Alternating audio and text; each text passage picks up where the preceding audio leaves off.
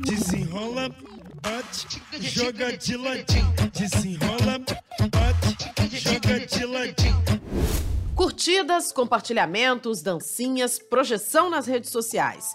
Ser um influenciador digital ou digital influencer se tornou a meta profissional de muita gente em busca de dinheiro, fama e prestígio no mundo virtual. Seja no TikTok, Instagram ou em qualquer outra rede social, eles estão sempre lá, com conteúdos postados com o intuito de ter engajamento. Pois é, Camila. Com as redes sociais cada vez mais presentes em nossas vidas, ser um influenciador digital significa firmar contratos de publicidade e se tornar uma peça importante na dinâmica do consumo e da consolidação da imagem de marcas. Para boa parte dos influenciadores digitais, não basta ter engajamento no conteúdo. É preciso também se tornar um nome de credibilidade para ter um público fiel e que renda muitos likes e visualizações de vídeos. Com certeza, Maiana, é característica básica de um digital influencer ter público fiel e engajado em todas as suas postagens. Eles ditam comportamentos, reforçam pontos de vista sobre assuntos da atualidade e acabam dando dicas de tudo nas redes sociais, desde gastronomia até as relações amorosas, passando por mercado de trabalho, humor e dicas de beleza. No caso da Bahia, temos muitos casos de influenciadores que ficaram famosos por bordões. Pizza! Acordei, eu não quero boca torta de visitas com a vida no crente. Não é fácil. Eu não ouvi. Não é fácil. Mais alto! Não é fácil. Que linda! Receba! O cara da luva de preto é o melhor de todos. Obrigado, meu Deus. Pai do Filho e do Espírito Santo. Amém. Frieza! Por que você matou o Curirim? Eu estou nervoso. Eu estou nervoso.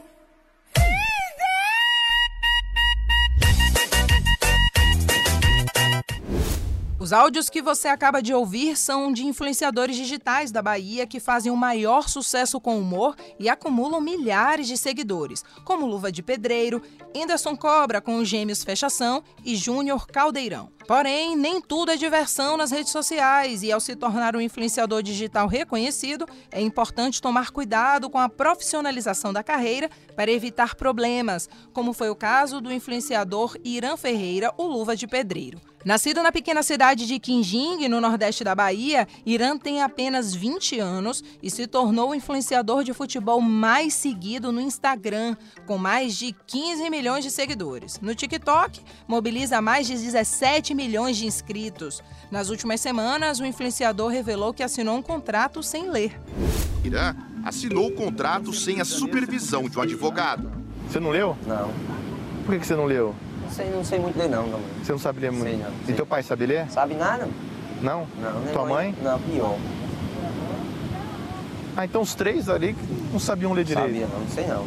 Para falar sobre as diversas nuances da profissão de digital influencer, nesta edição do podcast Eu Te Explico, nós conversamos com o especialista em comunicação e marketing em mídias digitais, Antônio Neto, e com o advogado Adi Habib, que é especialista em estratégias de condução processual e elaboração de contratos complexos.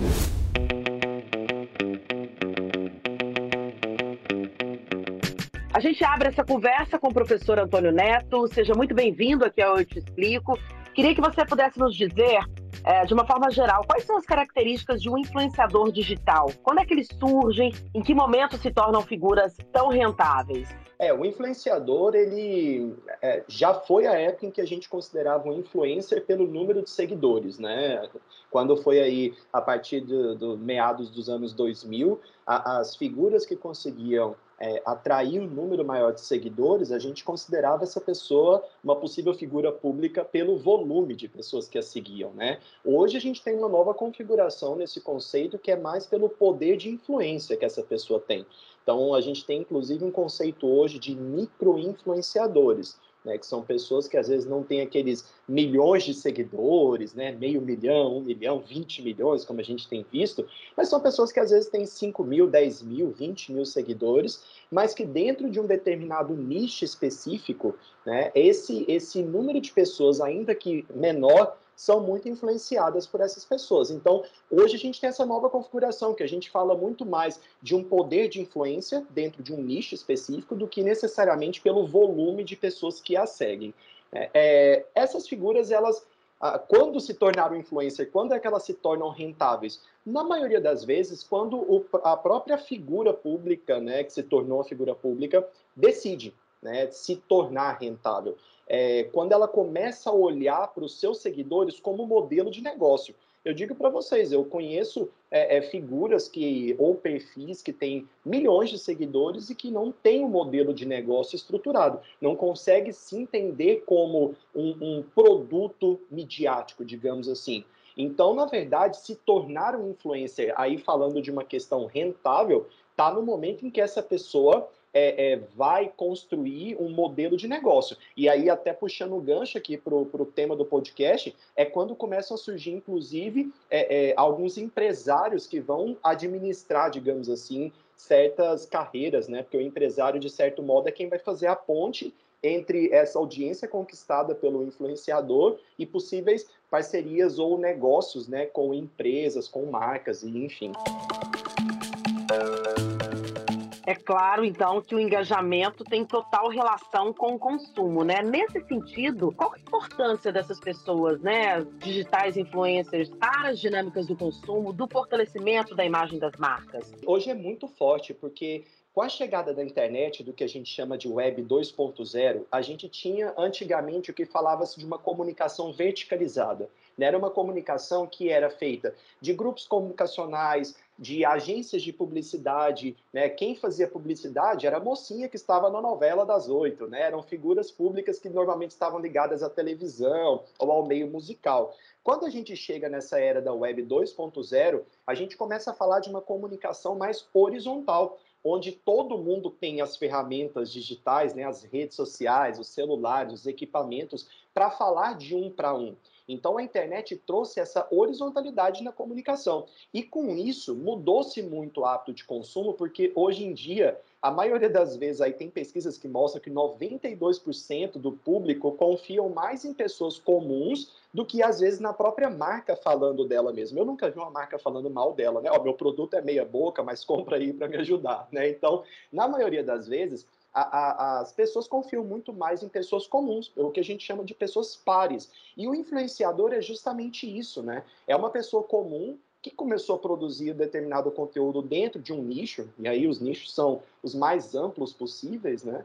E, e para as marcas é, surfarem nesse, digamos assim, empréstimo da reputação que foi conquistada né, por esse influencer, as marcas vão surfar um pouco nessa. É como se pegasse emprestado essa, essa é, credibilidade que já foi conquistada com a audiência. Então, isso reconfigura muito o modelo de negócio, de marketing, né, que as empresas faziam, que era meramente vertical e que agora passa a ficar muito mais horizontalizado. Mas é importante se atentar, né, professor, que tem gente hoje com as redes sociais, a pessoa não tem nenhum modelo de negócio, mas ela se intitula digital influencer. Também tem muita gente agindo dessa forma. Tem muita gente, e tem até uma piada na internet que fala que, que permuta não paga conta, né? Porque tem muita gente que quer ser influenciador para receber ali um, um, um, mimo, né? Ah, eu recebi dos mimos. Isso aí, o influenciador que começa a ganhar volume de seguidores, ele vai recebendo coisas, obviamente, que as marcas querem ser divulgadas ali dentro de um determinado nicho. Mas, obviamente, é, receber o presentinho da marca não vai pagar as contas de ninguém. Então, efetivamente, quem vive como influenciador digital, essa pessoa precisa efetivamente ter um modelo de negócio estruturado para conseguir rentabilizar isso, né? Mimo em casa não vai pagar conta de luz, de água, aluguel de ninguém. E tem ainda aquelas pessoas que compram seguidores, né? Tem esse processo também, não é isso? É, isso justamente numa tentativa de criar uma certa validação social. Aí eu crio, compro lá um monte de seguidores para, em termos numéricos, ficar grandioso, né? Eu olho aquele perfil, nossa, ela tá aqui com 100 mil seguidores, né? Mas hoje, como eu disse, as marcas tendem a olhar não só para o número de seguidores, mas elas olham também para o poder de engajamento. Então, o que, que vai acontecer? Eu compro um monte de seguidores, que às vezes as pessoas falam, né? Tem umas ofertas na internet, seguidores brasileiros autênticos, legítimos. Não é, normalmente os perfis são autênticos, mas é, provavelmente são perfis que foram roubados, a gente vê as senhas sendo roubadas de perfis, né? Então, são perfis que não vão gerar engajamento. Então, são perfis que não vão gerar curtida no seu conteúdo, né? A mesma coisa também quando a gente vê as pessoas usando estratégias né, nos meios digitais, aquelas estratégias, por exemplo, ah, me segue que eu te sigo de volta, aquelas hashtags do follow for follow, é, é, SDV, né, que é o sigo de volta. O que, que vai gerar ali? Você até pode conseguir conquistar é, é, um número de pessoas que vão te seguir, porque ela também está esperando que você a siga e aquilo vai gerar, mas a pessoa te seguiu não porque ela tinha interesse no seu conteúdo. Ela te seguiu por uma estratégia que vai ser falida em termos de engajamento, porque a pessoa não, nem interessa quem é você, o que você falou, ela te seguiu porque tinha aquela hashtag ali, né? E isso vai gerar o que a gente chama de um seguidor podre, que é um seguidor que não vai te trazer engajamento, ele não vai te trazer curtida e, consequentemente, o seu engajamento não vai ser uh, nada significante, né? Principalmente para quem pretende se tornar um influenciador ou trabalhar com isso, né? Não vai rolar aquela interação, né?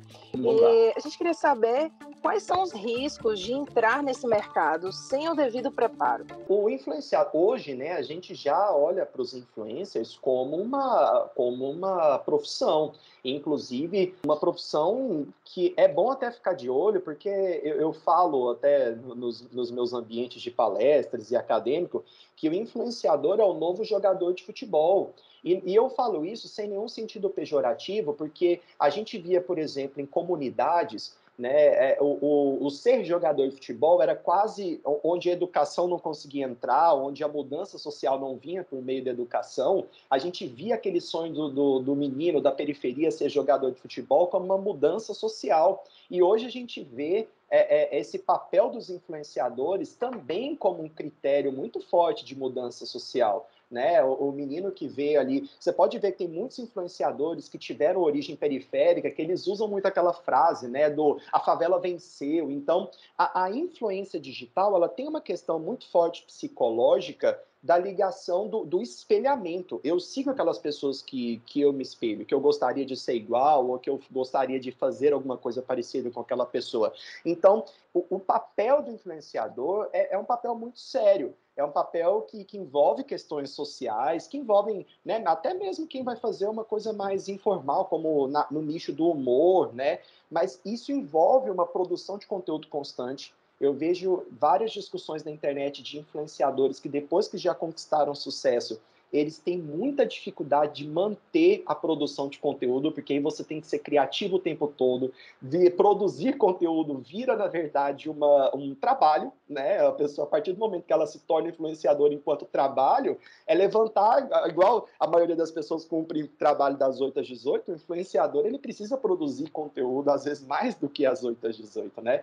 E isso envolve também aí um, um, um lado mais mercadológico, dos perigos que se tem né, de não ter um modelo de negócio estruturado ou cair aí nas, nas mãos de algum possível empresário mais complexo, né? Como a gente viu aí o caso, estamos falando aí do caso do Luva de Pedreiro, né? É, mas a gente está vendo esse modelo de negócio muito forte. A própria é, é, Preta Gil tem a, a, empresa dela também, né? Que é a Mind, que tem, é, que faz, que é, empresaria vários influenciadores. Então é um modelo de negócio. É, quem quer trabalhar com isso precisa se entender como uma empresa e não simplesmente como um hobby. Pode até começar como hobby, mas depois isso entendido como empresa e todas as responsabilidades né, legais que vão envolver com isso, porque nenhuma marca vai fazer uma ação com você sem passar uma nota fiscal, por exemplo, sem ter uma empresa constituída. Né? As empresas, o departamento de marketing das empresas vão precisar é, é, é justificar saídas de dinheiro. Então, é empresa, é negócio. E enquanto negócio, toda a responsabilidade jurídica envolvida nisso, né? Mas até que vire negócio, ainda é um processo longo, um caminho longo. Qual a dica que você daria para quem quer entrar nesse mercado? A gente vê muito pai, às vezes, é, criando perfis para filhos pequenos, muita gente se intitulando digital influencer. Qual que seria o caminho para quem quer seguir nesse negócio, nas redes sociais, se tornar realmente um influenciador? Resumidamente, porque eu sei que tem muita coisa envolvida. Que dica que eu daria para as pessoas que querem efetivamente viver disso? Primeiro, entender para que nicho você fala, quem é seu público. Porque às vezes as pessoas, eu vejo muito assim, as pessoas começam a Hoje eu estou falando de produto para cabelo, aí o pneu do carro furou, eu já vou fazer um vídeo aqui dando dica de como que troca o pneu do carro, de repente eu viro um influenciador mecânico, aí, de, aí acontece não sei o que, eu vou dar dica de cultura. Então, assim, você está falando o que para quem? Né? Eu acho que a, gran, a grande sacada é qual o seu nicho e para quem você fala. E aí é você aprofundar. Quanto mais você conseguir produzir conteúdo de, desse nicho, conteúdo de relevância, que começa a ter reconhecimento, aí você começa efetivamente a ser um influenciador. E aí, a partir do momento que construiu essa audiência, começou a entender que você tem efetivamente essa influência, pensar em transformar isso no modelo de negócio. Então, como que eu ganho dinheiro a partir disso aqui? Se uma marca quer fazer uma ação comigo, é, é, eu cobro o quê? Eu cobro quanto? E é uma pergunta muito difícil de responder, porque no mercado publicitário, né, o, o quanto cobrar tem muitas variáveis, né? Não existe uma tabelinha de sindicato dizendo cobre tanto por um feed, né? O Whindersson Nunes provavelmente não cobra valores muito parecidos com o influenciador que está começando. Então, não é um mercado muito tabelado, né? Bom, o principal então é ter foco, entender qual é o nicho, se profissionalizar. É, é, um caminho ainda novo, né? A gente vai descobrindo aos poucos, as pessoas tentando né, ter um meio de vida melhor, enfim. É, tenho certeza que a sua entrevista vai ajudar a esclarecer muita gente, vai trazer um norte aí para muitos que querem se tornar digitais influencers. Muito obrigada, professor Antônio Neto, pela entrevista. Um excelente dia para o senhor. Eu que agradeço. Obrigado. Contem sempre comigo. Agora a gente tem a honra de receber aqui o advogado Adi Habib. É, já ouvimos um pouquinho do professor Antônio Neto dando um panorama né, sobre as características de um digital influencer. Eu queria que o senhor pudesse é, começar explicando quais são as responsabilidades que um influenciador digital tem ao se tornar uma pessoa pública a partir de postagens na internet. A gente sabe, devem existir responsabilidades civis e também nas relações de consumo, não é verdade? Sim, com certeza, Camila. É, a gente sabe, né, Camila, que a internet ela mudou a forma de comunicação na sociedade, né? E esse impacto também tem uma repercussão muito grande aí nas relações interpessoais, no mercado de consumo e de trabalho. Tá? E a gente também tem conhecimento que, na atualidade, uma profissão que é muito admirada e desejada e também muito bem remunerada é a de influencer digital. E claro, né? É, tudo aquilo que traz poder também traz limitações, também traz responsabilidades agregadas é uma coisa que a gente tem que observar e o, o influencer digital tem que realmente estar atento, é, assim, se a gente falar em cuidados que ele precisa ter para exercer bem a profissão dele e não ter problema, o primeiro cuidado que eu diria seria com observância das políticas de privacidade das plataformas, porque perceba, cada plataforma ela tem o dever de cuidar da informação que transita por intermédio dela, porque também o provedor tem responsabilidade perante o público. Então então, e primeiro cuidado que as plataformas têm é com direito autoral. Hoje, com essa multiplicação de digital influencer, é óbvio que essa multiplicação ela traz aí gente de, de todas as esferas e gente é, bem intencionada e gente também mal intencionada. Então, uma das, um dos requisitos que o digital influencer tem que observar é o direito autoral. Ele não pode se apropriar do direito de outrem, até porque se ele tiver uma reivindicação dessa autoria, ele pode inclusive sofrer penalidade da plataforma a qual ele utiliza, tá? Também ele tem que ter cuidado com o conteúdo que ele posta, sabe, Camila e Maiana. Por exemplo, é, ele não pode postar conteúdo que induzam a prática de crime ou de violência ou de discriminação, ou que desrespeite as minorias ou que atente contra o direito da criança e adolescente, tá?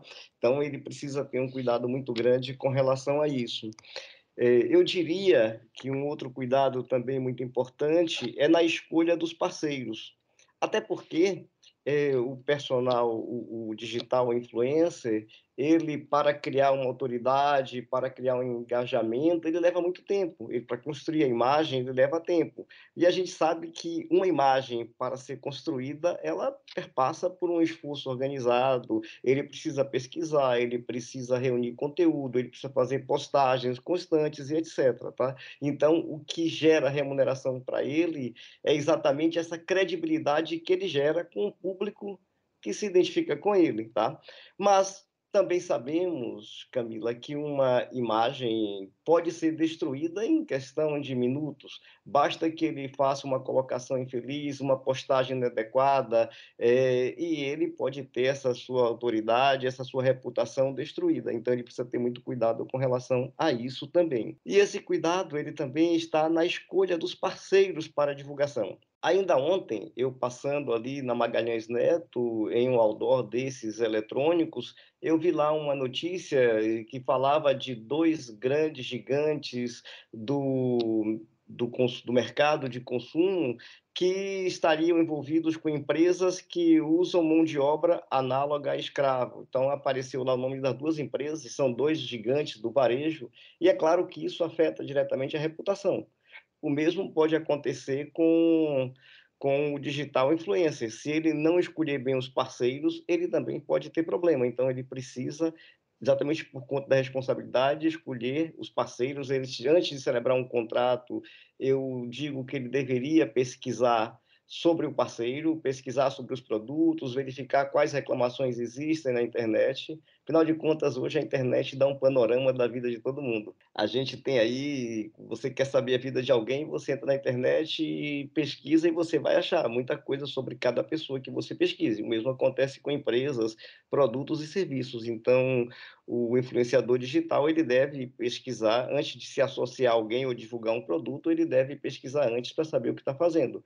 Até porque ele se responsabiliza. Percebam o seguinte: como eu disse anteriormente, esse influenciador digital ele cria autoridade com o público e o público, aquilo que ele diz, passa a ser verdade. O público acredita no, no influenciador digital. Por isso é que ele assume responsabilidade com cada produto que ele divulga.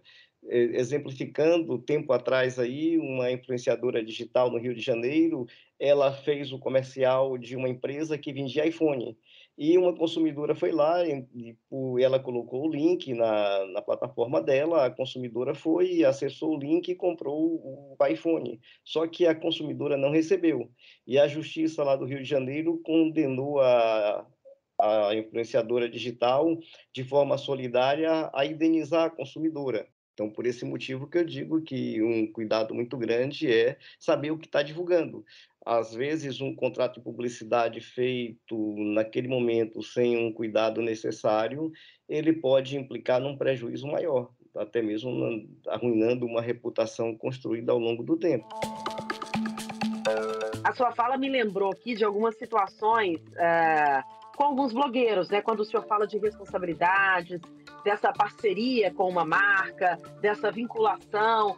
Creio que muita gente vai se lembrar do caso da blogueira fitness Gabriela Pugliese, que no auge da pandemia é, chegou a promover festas em casa, colocou nos stories as festas que ela estava fazendo, e aí, a partir disso, ela recebeu uma enxurrada de críticas e várias marcas é, cancelaram contratos com ela em virtude dessa situação que foi considerada uma irresponsabilidade. Em outro determinado momento, essa mesma blogueira ela, no período crítico aqui de chuvas no extremo sul da Bahia, fez uma postagem é, sobrevoando de helicóptero é, a região atingida pelas chuvas, mas sobrevoando de helicóptero não para verificar a situação das famílias atingidas, mas para conseguir chegar a um destino turístico na Bahia. Então, é, essa é, essa é um, esse é um ponto que tem que ser levado em consideração, né? essa responsabilidade do influenciador digital, é, seja por uma opinião que ele emite, seja por um comportamento, tudo isso é bastante, é, tem que ter bastante cuidado, né? Sua observação assim está perfeita, muito pertinente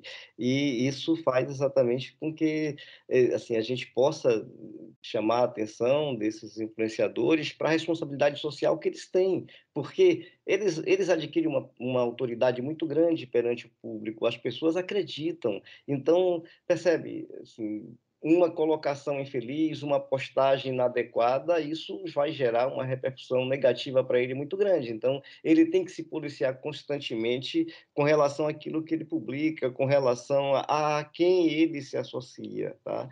Então, isso realmente é um, algo que deve ser observado. Eu poderia também dentro de, dessa seara, dentro disso que a gente está abordando, Camila, eh, destacar a importância que é o contrato que o influenciador digital faz com os parceiros, né?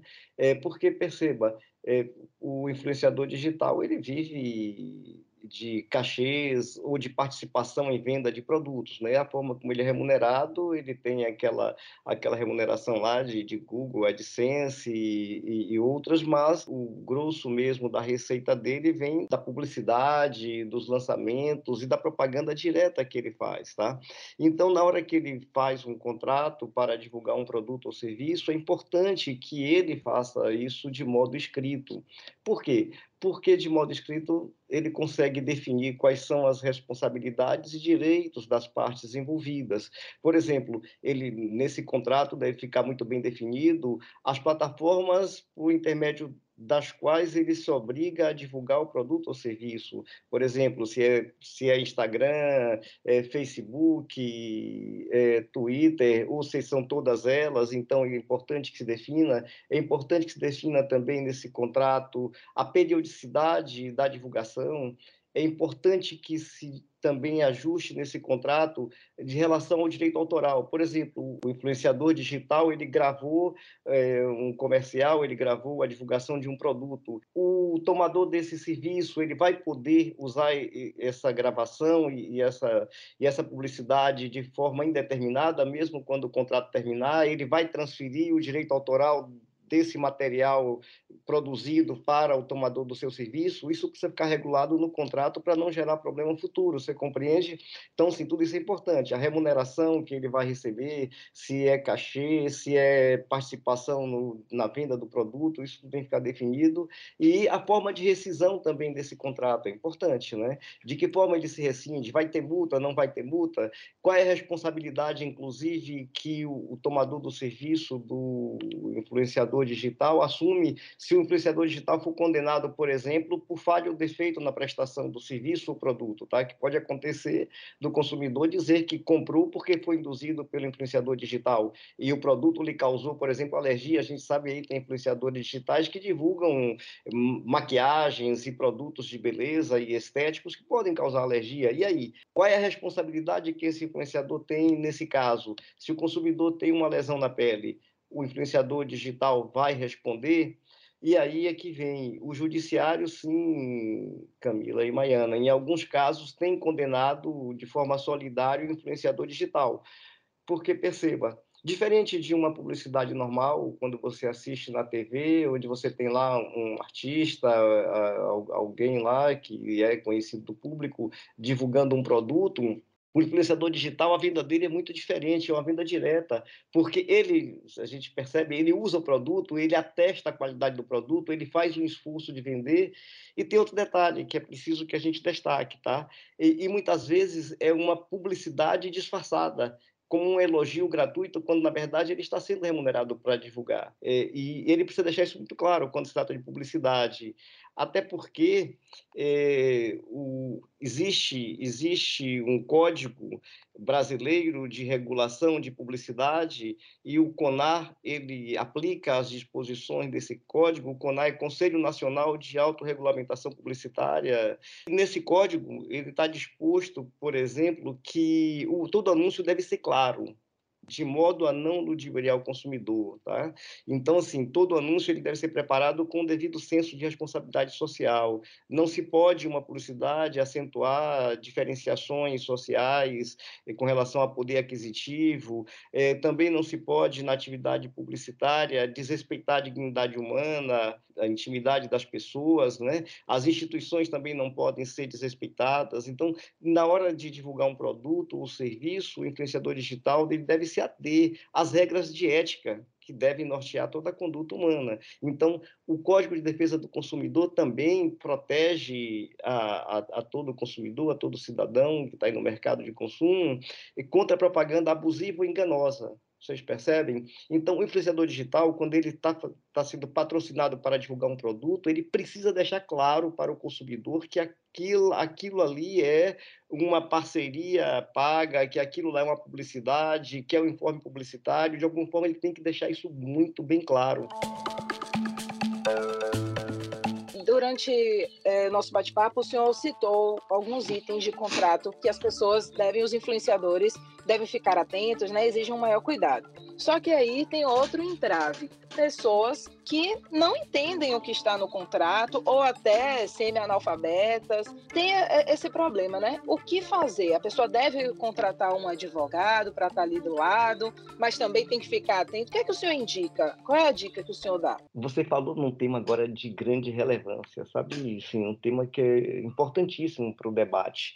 É que o brasileiro o brasileiro ele não tem a cultura de procurar um advogado preventivamente. O brasileiro ele compra um imóvel de alto valor agregado e ele simplesmente tem lá o intermediador da compra, que é o corretor, que claro tem interesse na venda e óbvio assim o corretor também deve seguir princípios éticos, mas claro ele tem interesse na venda e ele não conhece legislação também. O corretor, é, com raríssimas exceções, ele não tem um profundo conhecimento jurídico, tá? Então as pessoas fazem compra de imóveis e, não consultam um, um, advogado de forma preventiva. As pessoas compram um carro. Você sabia que para você que você comprar um carro usado, você deve pedir certidão é, da distribuição dos feitos cíveis, de trabalhista e etc., de quem está vendendo, porque se você comprar um carro, você pagou aí mais de 100 mil reais num carro usado. Se aquela pessoa, porventura, você não pegou uma certidão, se aquela pessoa tiver um processo contra ela de execução, você pode perder seu dinheiro porque a justiça vai anular a sua compra. Ela vai considerar que houve fraude de fraude à execução, você percebe? Então as pessoas compram carro achando que é a coisa mais normal, elas não pegam certidão do vendedor, carro usado, eu estou falando, é claro, né, de carro usado. Então, o que eu digo é isso, da mesma forma as pessoas contratam, como e você deve até estar tá se referindo aí o caso, ao caso agora de luva de pedreiro, né, quando você fala da questão de, de não saber ler direito, de não saber interpretar as cláusulas do contrato, então perceba, assim, voltando aqui para esse caso agora que está na mídia, que é de luva de pedreiro, ele assinou um contrato importantíssimo porque ele estava vinculando a atividade profissional dele, consequentemente um período da vida dele, a um empresário e ele disse que não teve o cuidado de procurar uma assessoria jurídica, já que ele não sabia ler ou não sabia interpretar as cláusulas, ele deveria ter buscado uma assessoria jurídica que esclarecesse os termos contratuais, que lhe desse um amparo. Mas não, ele simplesmente foi lá e assinou.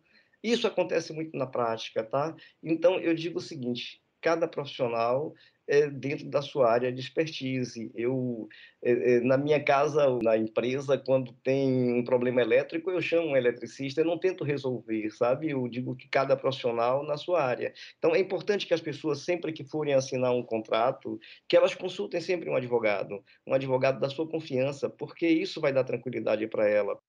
O Adi Habib, muito obrigada pela, pela ajuda, por trazer um tema tão relevante, né? assuntos tão importantes aqui para quem quer se profissionalizar, para que as pessoas não cometam erros nesse, processo aí nas redes sociais. Muito obrigada pela sua participação aqui no Eu Te Explico. Eu que agradeço imensamente poder estar com vocês, foi realmente muito prazeroso e me coloco sempre à disposição, contem comigo sempre que necessário.